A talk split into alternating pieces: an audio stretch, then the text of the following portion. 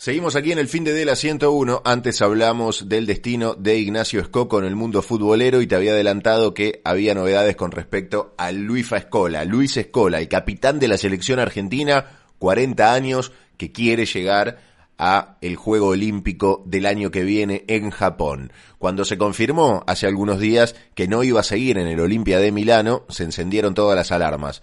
Les digo la verdad, a mí también se me encendieron las alarmas, pensé que se retiraba Escola. Sin embargo, por estas horas quedaron atrás las especulaciones y el capitán de la selección argentina va a seguir jugando un tiempo más. El nuevo club del Luifa es el Palacanestro Varese, también italiano, que le dio ya la bienvenida en redes sociales. Ahora podemos decirlo con toda nuestra voz. Luis Escola es nuestro nuevo jugador. Bienvenido general, pusieron en las redes junto a un video donde se detallan algunos datos del Luis Escola.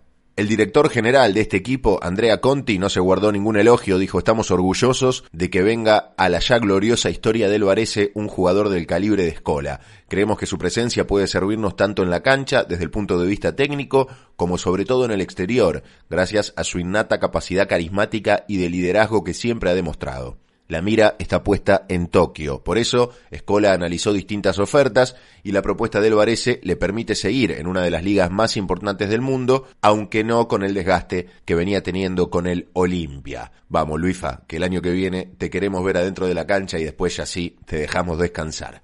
Bad Bunny hace que vos no descanses, seguís bailando en el fin de la 101, suena mía.